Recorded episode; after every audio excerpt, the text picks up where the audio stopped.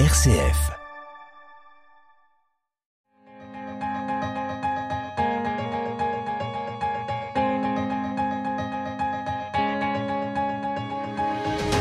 RCF, le quart d'heure européen. Henri Oberdorf. Le quart d'heure européen poursuit ses activités. Cette émission a pour objectif de s'entretenir avec des personnalités investies dans les questions européennes, les réaliser par l'Université populaire européenne de Grenoble en partenariat notamment avec Europe Direct Isère Savoie. Aujourd'hui pour cette émission, nous allons nous informer à nouveau sur les valeurs des Européens. Pour étudier cette question, nous avons la chance de nous entretenir à nouveau avec Pierre Bréchon, professeur émérite de sciences politiques à Sciences Po Grenoble, qu'il a dirigé de 2002 à 2005, chercheur au laboratoire de sciences sociales Pacte. Il travaille entre autres sur la sociologie des valeurs et de l'opinion.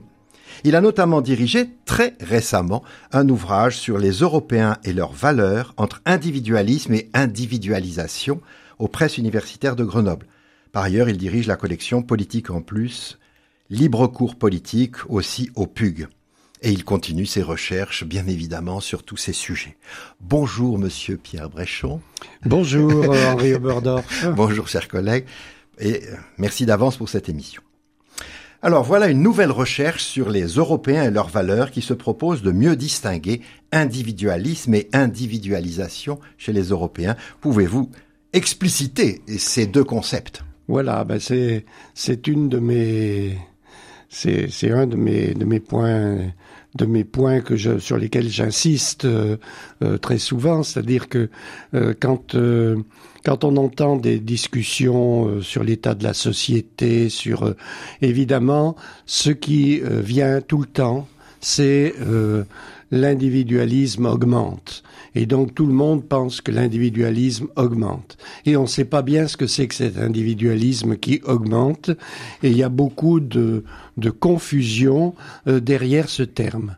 Donc, euh, ce que j'ai euh, voulu faire, c'est bien distinguer deux choses très différentes qu'on confond très souvent, à savoir ce que j'appelle l'individualisme d'un côté et l'individualisation de l'autre. L'individualisation, c'est la volonté d'être autonome, d'être, euh, je dirais, de faire ses choix euh, responsables, euh, de d'avoir d'avoir la maîtrise de sa vie, de, de décider de, de, son avenir. Il y a une très forte volonté dans ce sens qui en effet, on va probablement en reparler, qui en effet augmente. L'individualisme, c'est tout autre chose. L'individualisme, c'est chercher ses, son intérêt propre. C'est penser à soi, penser à soi, à son petit soi, vivre replié, replié sur son ego, c'est euh, ne pas s'intéresser à ce qui se passe autour de moi. Et donc, euh, les deux choses sont très différentes et il est très important de bien les distinguer. C'est ce qu'on essaie de faire dans ce livre et c'est au cœur de cet ouvrage que, donc c'est pour ça que, en sous-titre, il y a entre individualisme et individualisation. Cette recherche collective distingue assez nettement des groupes d'États euh, sur ces questions. Quels sont ces groupes d'États où il y a un peu plus d'individualisme ou un peu plus d'individualisation? Alors, euh, les groupes d'États, il faut pas les prendre, euh, ils sont pas complètement euh, établis, mais quand même, ce qui est assez clair, c'est que les grandes zones géographiques de l'Europe ont des cultures quand même assez euh, différentes. Et donc, si on veut euh, préciser, donc il y a une grande coupure ouest-est, mais si on veut préciser, il y a quand même une spécificité assez forte euh, des pays nordiques, scandinaves. Il y a une, on peut isoler l'Europe de l'Ouest. L'Europe du Sud a aussi ses traits caractéristiques. Et puis il y a tout le grand, un grand ensemble des pays de l'Est de l'Europe, dont certains sont membres de l'Union européenne. donc tout cet est de l'Europe, membre de l'Union européenne, hors Union européenne. On peut, si on veut, distinguer la Russie, parce que de toute façon, par sa taille, c'est aussi un mastodonte de population. Donc voilà, les grands, les grands, les grands ensembles qui apparaissent euh, voilà ce qu'ils sont à mon sens. Mais quels sont ceux qui sont plus individualistes ou individualisés? Alors, euh, quand on regarde, euh, je dirais il y a un axe ouest-est pour aller pour caricaturer. à l'ouest, essentiellement encore plus dans les pays nordiques, on est très fortement individualisé et on n'est pas beaucoup individualiste. Et par contre, à l'Est, c'est exactement l'inverse. À l'Est, on est très individualiste et on est peu individualisé. Les peu individualisés, ça recoupe quand même des valeurs traditionnelles, le sens du devoir, et donc ça, l'Est de l'Europe euh, va beaucoup euh, dans ce sens. Où se situent les Européens français dans cet ensemble Alors, en effet, quand, les Français européens. Oui, quand on, une fois qu'on a euh, euh, défini des grands des grands groupes culturels à l'intérieur de l'Europe, on peut regarder les spécificités euh, pays par pays. Et dans l'ensemble Europe de l'Ouest, qui a six pays, l'Allemagne, la Suisse, l'Autriche, c'est du moins dans les pays qui sont couverts par la dernière vague de l'enquête valeur. Donc euh, six pays, euh, l'Allemagne, euh, la Suisse, l'Autriche, les Pays-Bas, la Grande-Bretagne, enfin ou le Royaume-Uni et la France. Et la France est le moins individualisée aujourd'hui. Ça veut dire que le rythme de l'individualisation, qui était très fort en France il y a 10-20 ans, euh, le mouvement d'individualisation s'est un peu ralenti en France et a progressé plus vite ailleurs. Et pourquoi Est-ce que est-ce qu'il y a des explications à ces, ces changements progressifs Pas facile. Peut-être non, c'est pas facile. Et je pense que au fond, la France a commencé plus tôt et après elle s'est fait devancer euh, sur le sur le versant de l'individualisation. Euh, elle reste elle reste individualisée. Il euh, n'y a pas photo entre, en termes d'individualisation entre la France et puis, par exemple, euh, l'Espagne, enfin non, pardon, pas l'Espagne justement, mais l'Italie ou le Portugal.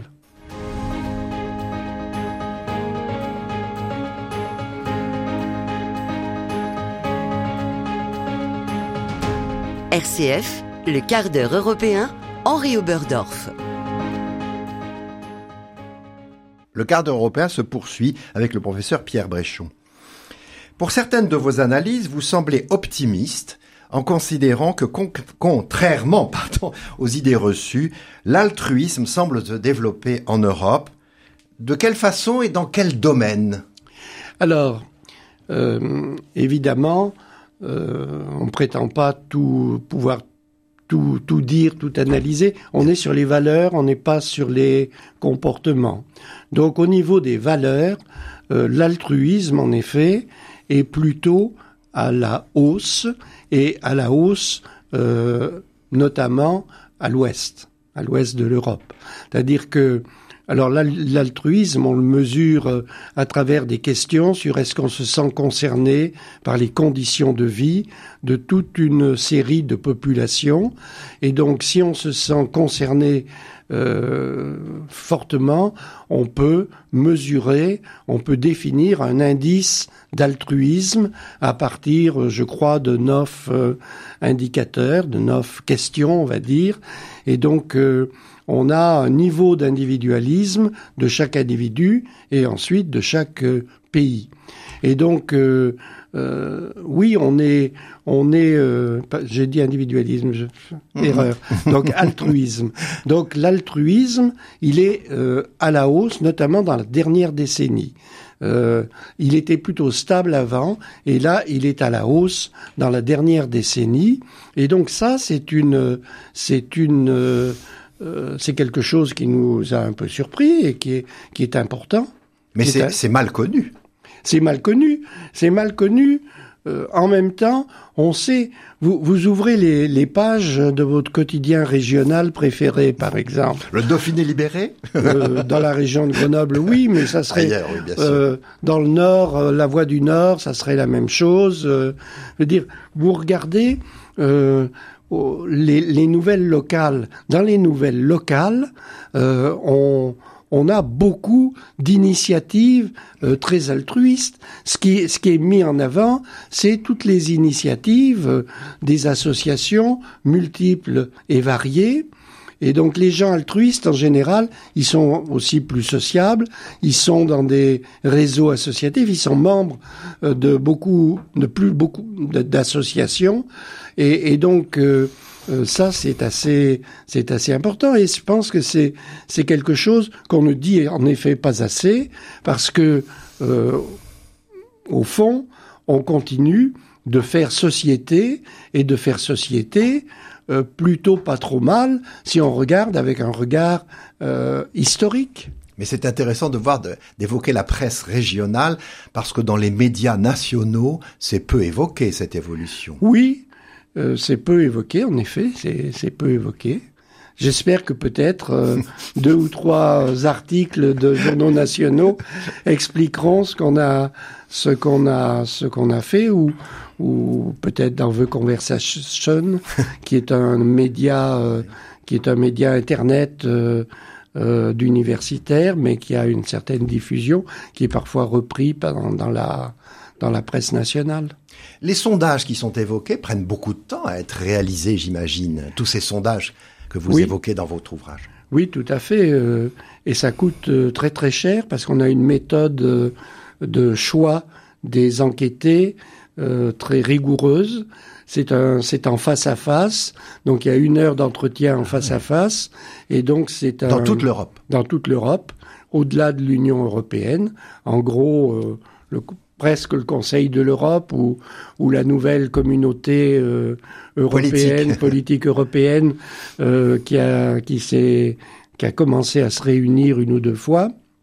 Donc euh, euh oui, c'est fait dans toute l'Europe par des équipes nationales avec une coordination européenne. Donc c'est c'est c'est très, c'est très exigeant comme type d'enquête. Et depuis le temps que vous évoquez cela, vous travaillez ces sujets, est-ce qu'on assiste pour vous à l'avènement de réelles valeurs communes partagées par les Européens? Eh bien, euh, je sais que dans les euh, dans les textes, euh, il y a un idéal de valeurs européennes dans les textes fondateurs des, de l'Union européenne. Quand on regarde les données de, de nos enquêtes, c'est moins évident de dire qu'il y a des valeurs communes. Euh, euh, si vous regardez du point de vue de, l'idéal démocratique, euh, aujourd'hui, euh, vous voyez que au fond, les idéaux démocratiques, ils sont quand même plus développés là aussi à l'ouest de l'Europe qu'à l'est. Et, et l'une de nos conclusions, quand même, c'est que les différences de valeurs à l'intérieur de l'Europe ne baisse pas. Ne baisse pas. 60 euh, ou 70 ans de coopération européenne à travers différents, toute une série d'organismes, pas seulement l'Union européenne, euh, ça n'a et, en plus euh, beaucoup de, de, contacts, donc la mondialisation, tout ça n'a pas fait. Les, les, valeurs, les valeurs des Européens ont bougé, mais les écarts ne, sont, baissent pas. Je dirais que même sur l'individualisme et l'individualisation, les écarts ont plutôt tendance à augmenter. Sur la religiosité, même chose. C'est-à-dire que l'est de l'Europe euh, est assez stable, on va dire, pour faire vite, euh, sur des valeurs euh religieuses, individualistes est très peu individualisé, alors que l'Ouest bouge. Alors si l'Ouest bouge dans le sens de l'individualisation et de la sécularisation, que l'Est euh, est stable, ça veut dire que l'écart s'accroît. Merci beaucoup, chers collègues. Merci beaucoup, Pierre Bréchon. Merci à vous. Cet échange.